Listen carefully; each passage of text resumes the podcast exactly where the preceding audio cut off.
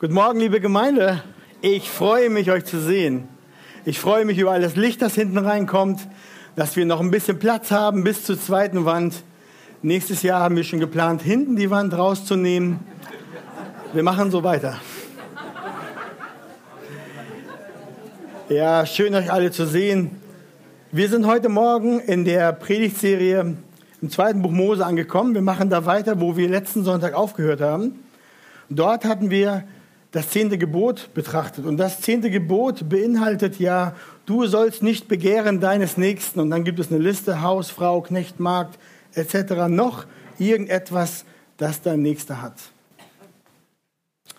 So, gucken wir mal. Die Slides sind noch nicht drauf, Timo? Kämpft das noch? Ja, sehr gut.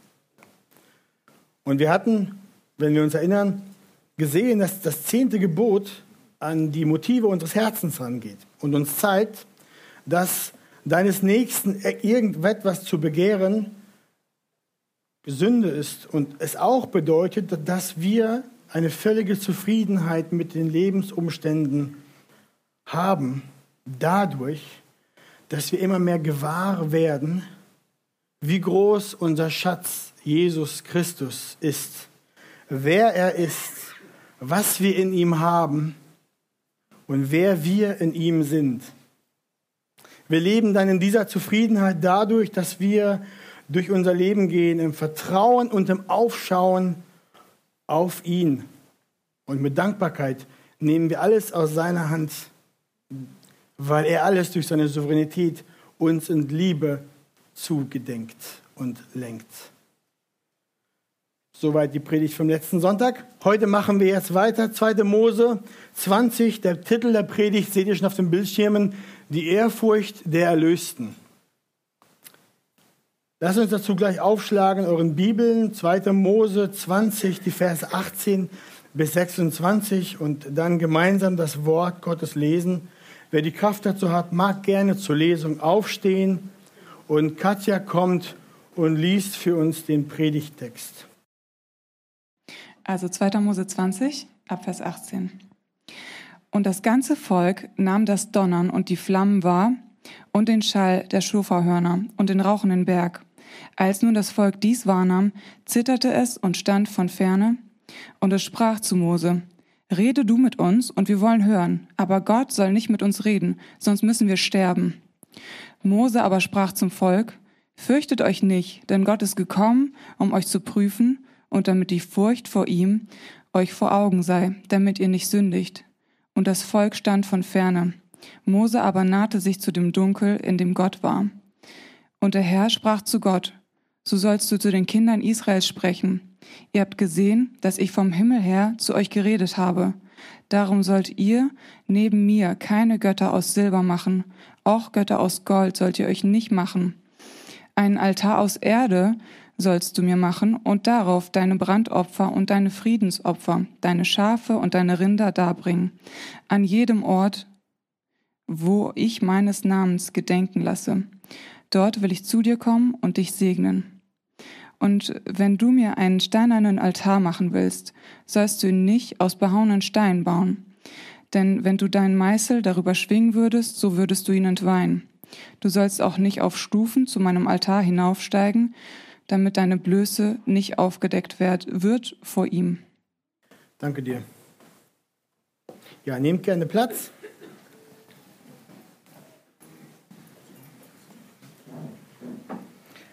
Also liebe Gemeinde, Gäste, Freunde, wo befinden wir uns heute Morgen in der Geschichte? Ich fasse kurz zusammen. Es war der dritte Monat seit dem Auszug aus Ägypten. Gott, der Herr, hatte sein Volk Israel mit mächtiger Hand aus der Sklaverei und Gefangenschaft in Ägypten befreit. Und nun führte er es wie ein Kind an der Hand durch die Wüste, damit das Kind lernt und heranwächst und sieht, welch ein Gott sie haben. Gott hat ihnen Wunder gezeigt, hat sie versorgt mit Wasser aus dem Felsen, Manna, Brot vom Himmel, hat Sieg geschenkt über die Amalekiter. Gott hat, ist ihnen vorangegangen in der Feuersäule bei Nacht, in der Wolkensäule bei Tag und hat sie nun an den Berg Sinai gebracht. Hier war der Herr dabei, seinen Bund mit seinem Volk zu schließen. Und wir lesen haben, gelesen in Kapitel 19, dort sagt Gott, wenn sie auf ihn hören wollten und seinen Bund bewahren würden, dann sollten sie sein Volk des Eigentums sein, sein Königreich von Priestern und sein heiliges Volk. Das Volk wollte dies und Gott kündigte ihnen dann an, dass er in einer dichten Wolke auf den Berg Sinai herabkommen würde. Er würde mit ihnen sprechen und so, damit das Volk ihn hört. Das Volk, sagte Gott, sollte sich heiligen, sollte sich innerlich und äußerlich reinigen und bereit machen für dieses Geschehen, dass Gott dann zu ihnen kommt. Am dritten Tag würde er kommen in einer Wolke. Gott gebot Mose auch sogar eine Grenze zu ziehen zwischen dem Volk und dem Berg, auf den Gott herabkommen wollte, weil während er auf dem Berg sein würde, würde der Berg so heilig sein, dass kein Mensch und kein Tier über die Grenze gehen durfte oder den Berg sogar berühren durfte, unter Androhung der Todesstrafe. Dann am dritten Tag donnerte und blitzte es in einer dichten Wolke, die dann auf den Berg Sinai kam. Laute Trompeten konnte man hören und Mose führte das ganze Volk zum Berg heran. Aus dem Lager kamen sie Gott entgegen. Der ganze Berg rauchte, sagt die Schrift. Das gesamte Volk war erschrocken. Gott redete und Mose antwortete. Müsst ihr vorstellen. Mose steht, das Volk, der rauchende Berg, Gott spricht, sie hören ihn. Dann stieg Mose auf den Berg herauf und Gott sprach zu ihm. Hier eine kurze Nebenbemerkung für euch. Das Volk würde elf Monate vor dem, diesem Berg sein, am Berg Sinai, in der Gegenwart Gottes. Mose würde achtmal den Berg hoch und herabkommen, wenn man vorsichtig zählt. Jeder Aufstieg und jeder Abstieg dauert ungefähr acht Stunden. Diesen, diesen, äh, diesen Wanderweg kann man heute noch gehen. In Ägypten kann man auf den Moselberg steigen. Dort kann man in einem Kloster beginnen. Das sind aber nur 1000 Höhenmeter und das dauert vier Stunden. Aber Moses fing ja unten im Tal an, wo das Volk sich lagerte. Deswegen brauchte er einen Tag hoch und einen Tag wieder runter. Und während der Zeit war das Volk unten am Berg und wartete auf Gott mit Schrecken und Zittern. Aber zurück zu unserem Text. Mose stand nun mit dem Volk vor dem Berg, auf den Gott in der Wolke herabgekommen war. Es donnerte, es blitzte, Schoferhörner, so heißen die Trompeten, tönten laut und Gott war herabgekommen und er sprach die zehn Worte. So werden die zehn Gebote genannt.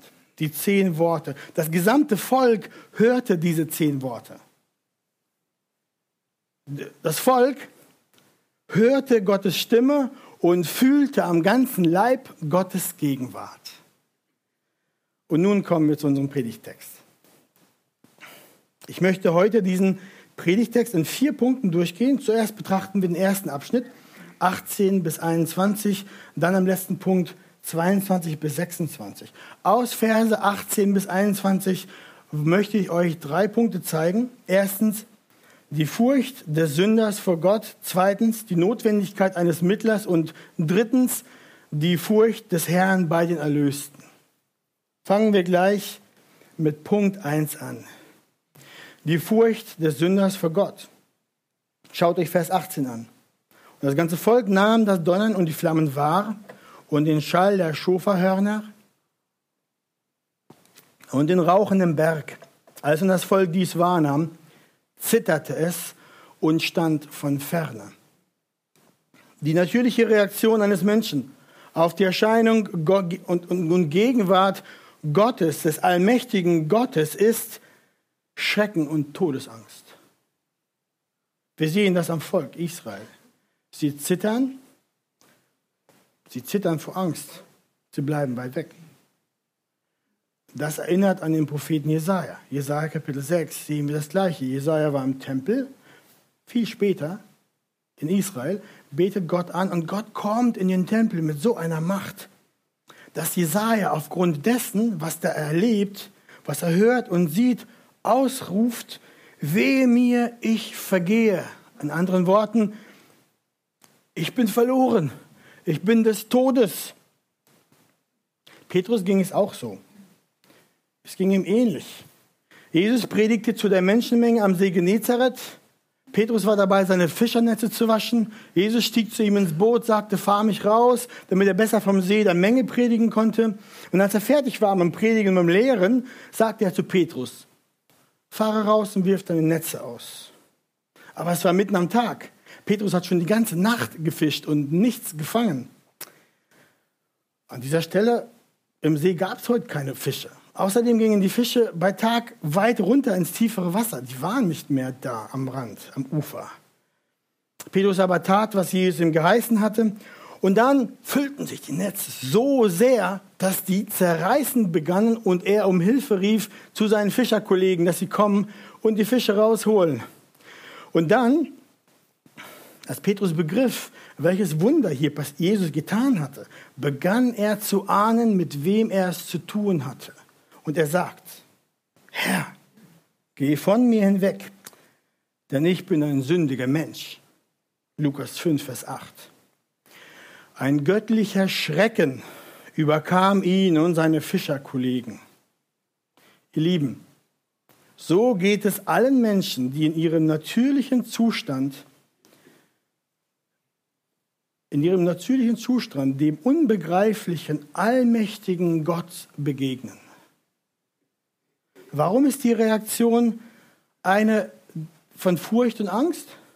So wie beim Volk Israel, wie bei Jesaja, wie bei Petrus? Ja, weil Gott völlig anders ist als wir. Weil Gott perfekt ist, vollkommen ist. Weil Gott völlig ohne Sünde ist. Er ist ein reines, verzehrendes Feuer. Wir sagen als Christen dazu, Gott ist heilig. An anderer Stelle sagt die Bibel sogar dreimal, heilig, heilig, heilig. Warum? Er ist überaus heilig, rein. Adam und Eva hatten am Anfang keine Sünde. In ihrem Herzen noch in ihrem Leben. Sie waren dann im Garten Eden unterwegs, lebten da und die Bibel sagt, sie hatten Gemeinschaft mit Gott. Mit diesem Gott, vor dem das Volk Israel hier erzittert. Aber dann, nachdem Adam und Eva gesündigt hatten, gegen Gottes Wort gesündigt hatten, dann auf einmal sehen wir, wie Adam ausruft, 1. Mose 3, Vers 9, als Gott kam, um Gemeinschaft zu haben mit ihnen, da sagte Adam, ich hörte deine Stimme im Garten und fürchtete mich. Das war vorher nie der Fall gewesen. Jetzt aber fürchtet sich Adam. Was war geschehen, dass die Beziehung für immer veränderte? Sünde war in die Welt gekommen. Adam und Eva hatten gegen ihren Gott gesündigt. Wenn ein sündiger Mensch in Gottes Gegenwart kommt, dann bricht Schrecken aus und Todesangst. Warum? Weil Gott in seiner Reinheit und Heiligkeit ein verzehrendes Feuer ist und weil der Mensch in seiner Sünde wie Stroh ist. Der Mensch wird verzehrt in der Gegenwart des heiligen Gottes als Sünder. Er ist nicht mehr feuerfest, er ist Stroh. Und deswegen hat er zu Recht Todesangst, wenn Gott ihm begegnet, wenn der Mensch Gottes gerechtem Gericht und Zorn entgegensteht, mit ihm in Berührung kommt, dann ist Todesangst angebracht. Wir leben aber in einer Welt, in der die Menschen verleugnen, dass sie Sünder sind oder dass sie Gott irgendwelche Rechenschaft schuldig sind. Sie verleugnen sogar, dass es Gott überhaupt gibt, der irgendwie am Ende der Tage jemanden richten wird. Aber Gottes Wort sagt deutlich, lasst euch von niemand mit leeren Worten verführen, denn um dieser Dinge willen kommt der Zorn Gottes über die Söhne des Ungehorsams, Epheser 5, Vers 6. Mit dieser Dinge willen meint Paulus eine Menge von Taten, die gegen Gottes Wort und seine Ordnungen gehen. Taten, die aus einem Herzen der Rebellion in des Ungehorsams gegen Gott kommen. Petrus schreibt so Sie werden aber dem, dem Rechenschaft geben müssen, der bereit ist, die Lebendigen und die Toten zu richten. Fakt ist und Fakt bleibt, Gott wird richten die Lebendigen und die Toten an dem Tag, den er zum Gericht bestimmt hat. Ob die Leute das glauben oder nicht, gut finden oder schlecht, völlig unerheblich, wenn der Schöpfer aller Dinge kommt und der Tag naht. Dann wird sein gerechter Zorn gegen seine Geschöpfe ausgehen, die seinen Standard nicht erfüllt haben. Und das Wort Gottes sagt uns auch deutlich, niemand kann den perfekten Standard Gottes erfüllen. Alle sind sie schuldig vor ihm und verdienen Gericht und ewige, ewige Strafe. Das ist der natürliche Stand der Dinge des Menschen. Darum reagiert der Mensch so, wie er ist, natürlich wie er ist, ohne Retter, wie das Volk Israel, dass Gott ferne bleibt. Darum zitterte das Volk Gottes. Deswegen stand es auch von ferne und sagte dann zu Mose, rede du mit uns und wir wollen hören. Aber Gott soll nicht mit uns reden, sonst müssen wir sterben. Vers 19. Darum standen sie von ferne. Denn sie hatten große Angst vor diesem Gott, der im Dunkel war. Wir sehen dann auf Vers 21, und das Volk stand von ferne. Mose aber nahte sich dem Dunkel, in dem Gott war. Jetzt kommen wir zu Punkt 2. Die Notwendigkeit eines Mittlers. Das Volk erkannte sofort, sie können sich diesem Gott nicht nahen, Darum sagen die zu Mose, rede du mit uns und wir wollen hören. Aber Gott soll nicht mit uns reden, sonst müssen wir sterben. Mose sollte zu Gott gehen. Er sollte die Worte Gottes zurückbringen. Das tat Mose auch. Das Volk aber blieb Gott ferne. Mose aber nahte sich Gottes Gegenwart. Mose geht zwischen, dem, zwischen Gott und dem Volk hin und her. Ein Mittler ist notwendig. Mose wurde dieser Mittler. Die Sündhaftigkeit des Menschen und die Heiligkeit Gottes, die stehen diametral zueinander, sind miteinander nicht zu vereinbaren. Ein Mittler ist notwendig. Und die Bibel zeigt uns, dass der Mensch so wie er ist, nicht einfach zu Gott kommen kann. Da kann man nicht einfach nur schöne Gedanken haben und sagen, ich gehe zu Gott und jetzt bete ich habe ich Gemeinschaft, ist alles schick. Das ist eine große Feindschaft. Das ist ein großer Widerstand. Feuer und Stroh. Gott steht aus seinem Wesen heraus der Sünde aufgrund seiner Heiligkeit und Gerechtigkeit richtend und feindlich entgegen. Versteht ihr das? Aus seinem Wesen heraus kann er nicht, wird er nicht Gemeinschaft haben mit dem Dunkel. Ein Mittler muss her. Der Stand des Menschen in seiner Sünde ist völlig ausweg und hoffnungslos. Aber Gott aus seiner großen Liebe heraus schreibt die Heilsgeschichte. Hier bringt er Mose jetzt im Alten Testament als Mittler des alttestamentlichen Bundes. Mose ist ein Vorläufer eines noch größeren Mittlers. Mose selbst sah dies und sagte es auch dem Volk. Schaut mal, 5. Mose, Kapitel 18, die Verse 15 bis 18. Das sind so die letzten Worte Mose zum Volk. Und er sagt dort, einem Propheten wie mich wird dir der Herr, dein Gott, erwecken aus deiner Mitte, aus deinen Brüdern. Auf ihn sollst du hören ganz so wie du es von dem Herrn, deinem Gott am Horeb, erbeten hast am Tag der Versammlung, an dem du sprachst, ich will von nun an die Stimme des Herrn meines Gottes nicht mehr hören und das große Feuer nicht mehr sehen, damit ich nicht sterbe. Herr Mose spricht hier von den Versen, die wir gerade gelesen haben. Das ist die Begebenheit, die er jetzt in Erinnerung ruft. Und der Herr sprach zu mir, Sie haben recht geredet. Ich will Ihnen einen Propheten wie du es bist, aus der Mitte ihrer Brüder erwecken und meine Worte in seinen Mund legen. Der soll alles zu ihnen reden, was ich ihm gebieten werde. hier spricht der Text von niemand anderem als Jesus Christus, dem Sohn Gottes. Jesus würde die Worte Gottes zu den Menschen bringen. Er ist der Mittler. Es war von Anfang an Gottes Plan gewesen, dass sein Sohn der finale Mittler sein würde. Und dieser würde kommen, um das grundsätzliche Problem der Sünde in das Menschenherz zu lösen. Und so sandte Gott, der Herr, seinen Sohn Jesus Christus, damit dieser den Weg macht, dem Menschen zu Gott. Die Bibel lehrt uns, dass Jesus ganz Gott und ganz Mensch ein völlig reines Leben und Gedanken und Taten vor Gott lebte und dann willentlich die Todesstrafe für die Sünden der Menschen am Kreuz annahm und dann sein Leben und sein Blut gab, um die Schuld für die bezahlen, die durch die Sünde kam. Und dadurch wurde Jesus der notwendige Mittler zwischen Gott und dem Menschen. Gottes Wort sagt,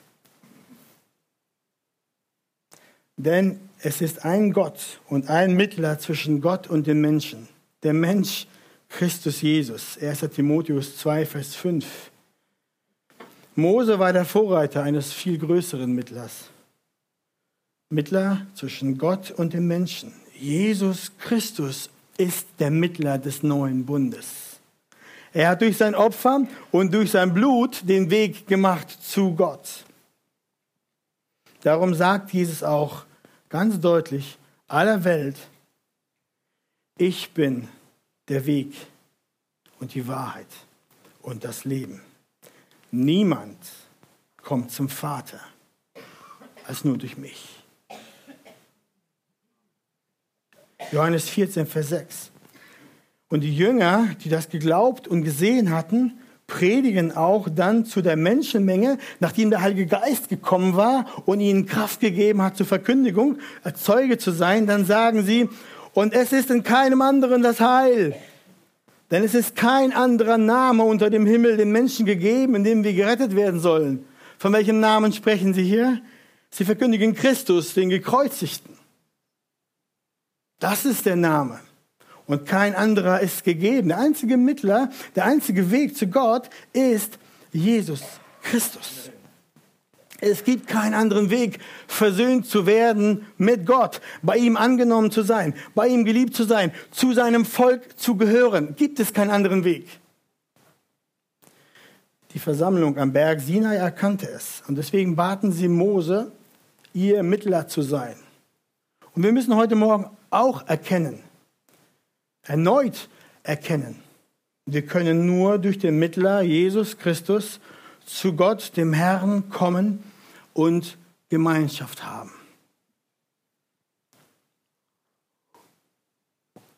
An Jesus Christus kommt kein Mensch vorbei.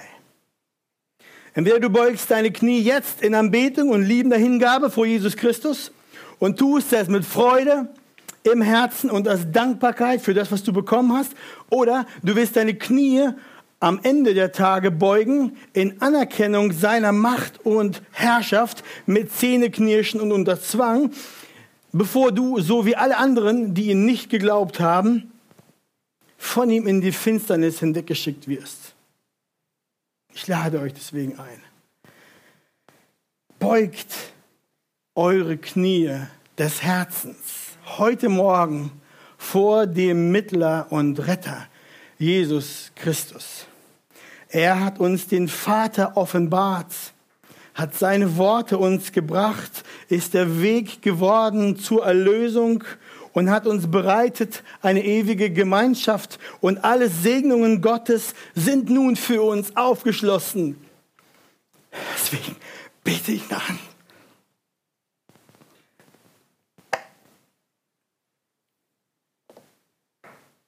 Und dann kommen wir zu Punkt 3. Die Furcht des Herrn bei den Erlösten. Mose sagt zum Volk in Vers 20, fürchtet euch nicht, denn Gott ist gekommen, um euch zu prüfen und damit die Furcht vor ihm euch vor Augen sei, damit ihr nicht sündigt. Mose sagt hier eigentlich, fürchtet euch nicht, aber habt Furcht vor ihm. Wie passt das zusammen?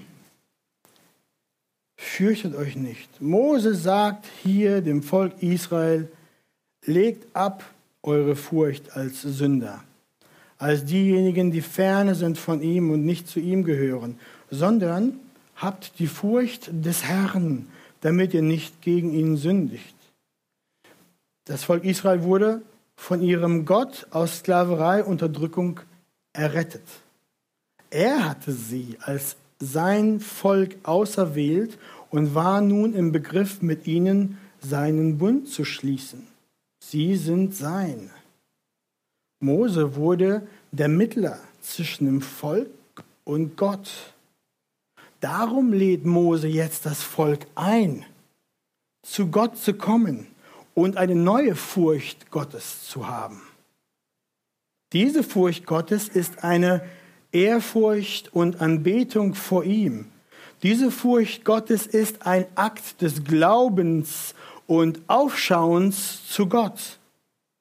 Diese Furcht Gottes ist nicht die Furcht des Sünders vor einem zornigen Gott, sondern etwas anderes. Die Ehrfurcht der Erlösten vor ihrem Gott unterscheidet sich dramatisch von der Furcht der Verlorenen vor einem zornigen Gott. Die Erlösten beugen sich in Anbetung und kommen nahe, selbst wenn sie zittern. Aber die Sünder fliehen in Todesangst und sind ferne. Versteht ihr das? Wir lesen weiter.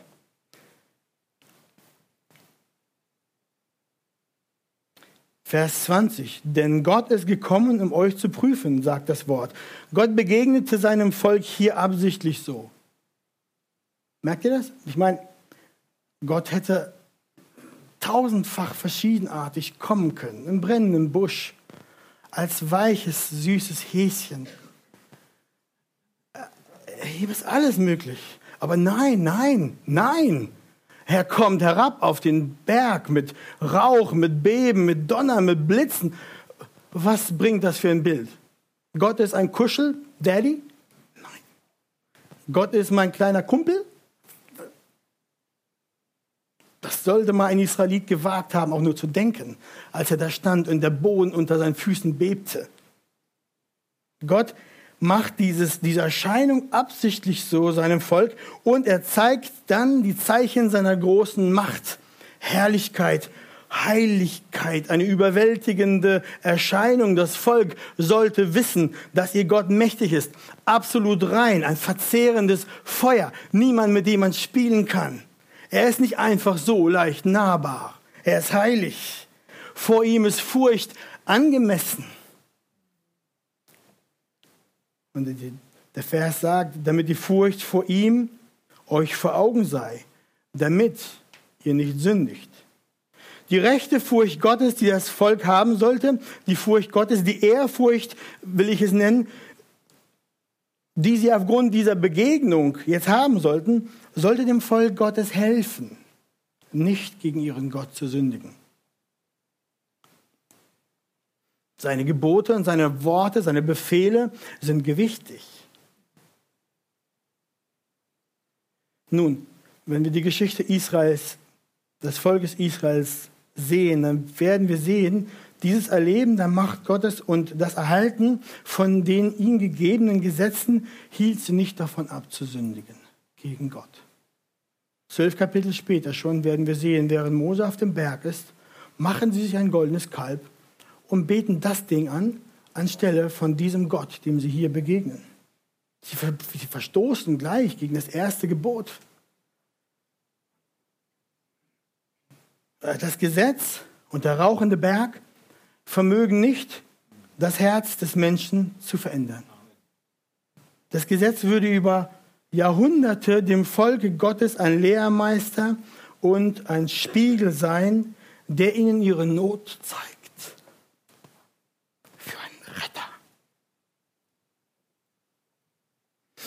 Für einen, der das Herz verändern kann. Ja, wie ist es bei uns?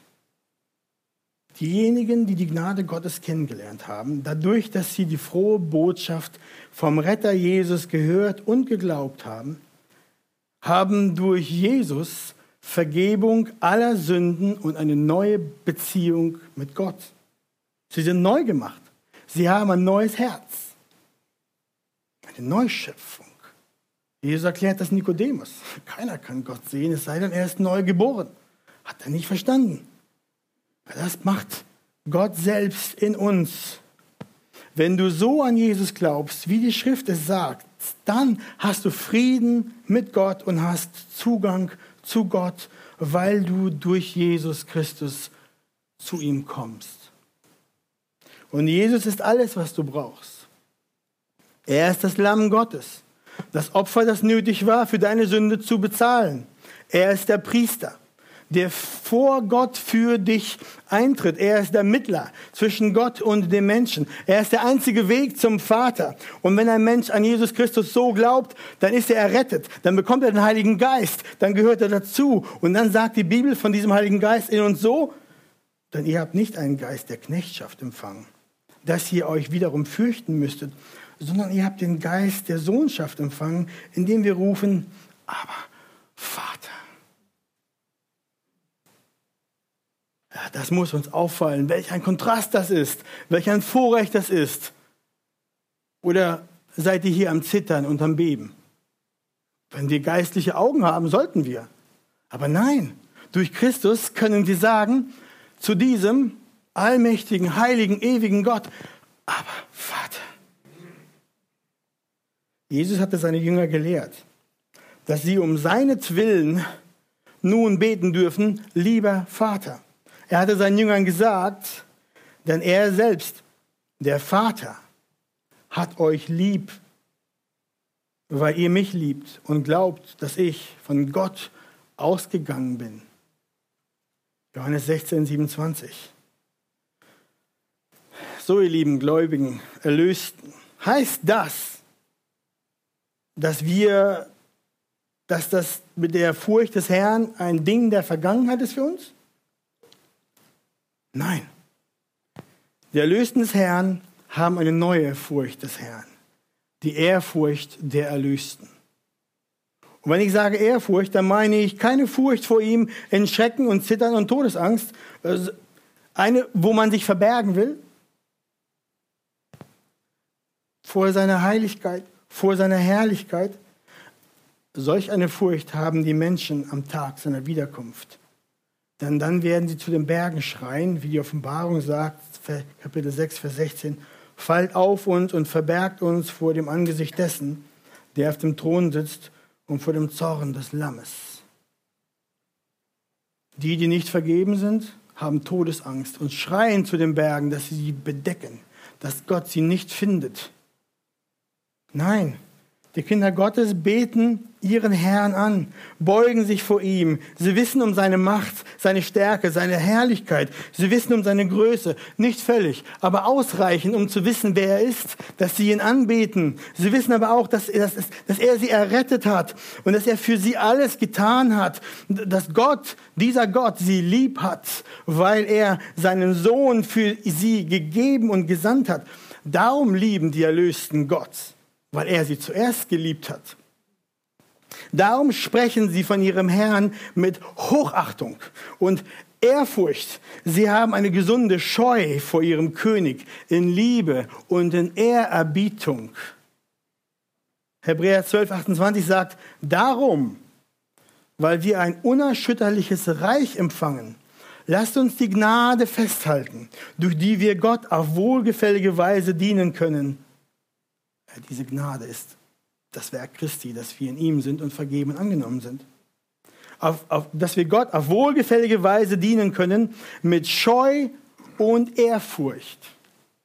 Denn unser Gott ist ein verzehrendes Feuer. Das gleiche Bild. Jetzt von unserer Stelle, 2. Mose 20. Merkt ihr, wie wenig es passt, Geschwister, den Herrn Jesus als Kumpel zu nennen, zu betrachten? Ja, er ist ein Freund. Aber er ist noch viel, viel mehr als ein Freund. Er ist der ewige Gott, Retter, König Urheber deines Heils, größter Schatz, Erhalter aller Dinge, Herrscher des Universums, dein persönlicher Herr.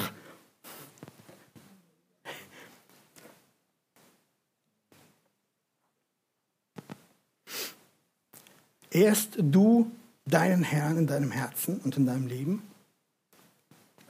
Oder sündigst du leichtfertig gegen ihn und behandelst ihn wie etwas Kleines in deinem Leben? Oh, Preis sei dem Herrn, dass er dich nicht gleich mit dem Blitz erschlagen hat, sondern seine Gnade, Geduld wehrt auch noch dir gegenüber. Kehre um und bete ihn an im Geist und in der Wahrheit, wie Jesus sagt in Johannes 4, 23. Er ist ein verzehrendes Feuer. Und nichts anderes macht es möglich, für dich in seine Gegenwart zu treten, als dass du in Jesus Christus feuerfest wirst, neu geboren wirst. Verstehst du? Geschwister und Freunde, aus diesem Abschnitt sehen wir, als Sünder, der vor Gott steht, hast du keinen guten Stand. Sein gerechter Zorn ist dir entgegen. Du brauchst einen Mittler. Der Mittler zwischen Gott und dem Menschen ist gekommen. Es ist Jesus Christus. Wenn du an den Sohn Gottes glaubst, wie die Schrift es sagt, dann bist du gerecht vor Gott. Du bist rein für Gott. Du bist feuerfest für Gott. Du hast ein neues Herz. Du hast Zugang zu Gott. Dann hast du keine Todesangst mehr vor Gott dann brauchst du nicht mehr ferner zu bleiben von ihm, sondern du bist eingeladen, nahe zu kommen und Gemeinschaft zu haben mit ihm. Denn du kommst ja in Christus. In ihm bist du angenommen und geliebt. Freue dich, preise ihn, preise deinen Herrn, wenn du ihn hast und sein bist. Und Freund, wenn du ihn nicht hast, und nicht sein bist, dann höre heute Morgen die Einladung des Evangeliums. Beuge deine Knie vor dem Herrn Jesus, dem Retter, dem Mittler, damit auch du errettet wirst, damit du vor Gott bestehen kannst, damit du nicht am Ende der Tage ausschreien und rufen musst, Berge bedeckt mich. Und zum Schluss kommen wir in Punkt 4 zum letzten Abschnitt des Textes. Verse 22 bis 26. Und die fasse ich recht schnell zusammen. Der vierte Punkt, Christus, dein Ein und alles. Ab Vers 22 beginnt ein, ein, ein, ein neuer Abschnitt. Dieser Abschnitt der geht bis Kapitel 24, Vers 11. Und dieser Abschnitt wird auch genannt das Buch des Bundes. Dieses Buch des Bundes ist ein Korpus an komplexen Gesetzen zu verschiedenen Themen wie Gottesdienst, Schutz des Eigentums, sozialer Umgang, Sabbatjahr, Feste etc. Wir schauen uns dazu diese fünf Verse an. Und zusammenfassend kann ich sagen, es geht Gott um den rechten Gottesdienst, um Anbetung. Anbetung, die sein Volk ihm darbringt. Er beginnt damit, dass er sein Volk an das erste Gebot erinnert. Wir lesen Verse 22 bis 23. Ihr habt gesehen, dass ich vom Himmel her zu euch geredet habe. Darum sollt ihr neben mir keine Götter aus Silber machen. Auch Götter aus Gold sollt ihr euch nicht machen. Und dann lehrt er sie weiter im nächsten, in den nächsten Versen bezüglich ihrer Altäre. Ein Altar soll aus Erde aufgeschüttet werden. Und wenn er aus Stein gebaut ist, dann nur aus unbehauenen Steinen. Der Meißel würde diesen Altar entehren. Und auch Stufen sollte dieser Altar nicht haben, dass man zu diesem Altar hochgeht. Um was geht es hier dem Herrn? Göttern Opfer zu bringen, das taten die umliegenden Völker um Israel auch alle. Dazu bauten sie sich Altäre, reich verzierte, kunstvoll geschnitzte und gebaute Altäre. Manche Altäre waren sogar sehr hoch und Stufen führten empor zu diesem Altar. Aber die Altäre, die Gott seinem Volk hier verschreibt, die sind dagegen sehr primitiv, eher einfach. Erde, aufgehäufte Steine, das ist, das, ist das Gegenteil von kunstvoll und schön. Und Gott sagt auch, wenn du mit dem Meißel an meinen Altar gehst, wenn du den Meißel darüber schwingen wolltest, über diesen Stein, so würdest du ihn entweihen. Will ich nicht haben, brauche ich nicht. Gott akzeptiert keine Altäre, die dem Menschen viel Ehre machen und den Künstler loben. Lenkt ab. Darum geht es Gott nicht, dem Schöpfer des Universums, der die Schönheit der Welt ausstreut mit einem Wort. Braucht er nicht, das Geschnitze. Er akzeptiert auch keine Altäre, die versuchen, zu ihm emporzukommen. Wie auch? Wie viele Stufen braucht der Mensch, um zu Gott zu gelangen, dem Schöpfer aller Dinge? Die Stufen hoch zum Altar es sind Quark und zeigen und öffnen nur die Möglichkeit, dass die Priester sich ungebührlich vor Gott entblößen. Denn Gott sagt auch im Vers 26, du sollst auch nicht auf Stufen zu meinem Altar hinaufsteigen, damit deine Blöße nicht aufgedeckt wird vor ihm. Ich finde zu diesem Abschnitt die Zusammenfassung ähm, von William MacDonald sehr passend. Er sagt, der Zweck des mosaischen Gesetzes war es, den Menschen ihre Sündhaftigkeit zu zeigen. Als nächstes gab Gott gnädig die Anweisung für das Errichten eines Altars, der das Volk daran erinnert, dass Sünder sich nur aufgrund vergossenen Blutes Gott nähern können. Ja. Der Altar spricht von Christus als dem Weg, auf dem wir uns Gott nähern können. Ja. Der Mensch konnte zur Vollkommenheit Christi nichts beitragen, weder durch die Werkzeuge persönlicher Anstrengung noch durch die Stufen menschlichen Erfolges. Priester, die in einem langen fließenden Gewand eine Treppe hinaufsteigen, hätten sich selbst versehentlich auf eine Weise entblößen können, die für solche feierlichen Anlässe unpassend gewesen wäre, schreibt MacDonald. Das Volk Gottes musste lernen, dass ihr Gott der einzig wahre Gott ist. Er gleicht keiner Form und keinem Geschöpf. Er ist zu groß und zu herrlich, dass man auch nur irgendetwas beitragen könnte vor ihm in der Anbetung. Oder dass ihm unsere Anbetung irgendwie genehmer machen könnte. Und dies gilt auch für uns heute Morgen. Kommen dürfen wir, das Volk Gottes, zu ihm nur durch das vergossene Blut Jesu Christi. Er ist unser Mittler. Durch ihn sind wir bei Gott willkommen und geliebt. Zu diesem Werk Christi können wir nichts hinzufügen, nicht durch Kunst und nicht durch Weisheit. Emporarbeiten zu ihm können wir uns auch nicht. Keine Stufe von Werksgerechtigkeit sind hoch und gut genug, dass wir zu ihm kommen. Wenn wir mit eigenen Mitteln zu Gott kommen wollen, dann wird dies nur sofort unsere Unzulänglichkeit entblößen. Und da stehen wir. Darum Kind Gottes, heute Morgen erinnere dich, sei dir neu bewusst, dass du nichts zu bringen hast, als bestenfalls deine Sünde, aber alles tut der Herr Jesus, der Mittler, der gekommen ist, sich selbst hingegeben hat als Opfer, unser Priester geworden ist, sodass der Vorhang ein für alle Mal zerrissen ist und wir Eingang haben zu Gott mit einer Freimütigkeit des Herzens, sodass wir feststehen können vor ihm, ohne dass wir umgepustet werden wie das Gras im Sturm vor dem heiligen Gott, sondern wir dürfen stehen oder knien und ihn anbeten, auch wenn wir innerlich beben und zittern. Aber wir kommen, weil er uns liebt, weil er uns für uns bezahlt hat, weil wir sein sind. Deswegen schrecken wir nicht zurück. Und wir beten ihn an, wir preisen ihn. Ohne Jesus wäre das nicht möglich. Deswegen. Jesus ist dein Ein und Alles. Bete ihn an heute Morgen. Amen.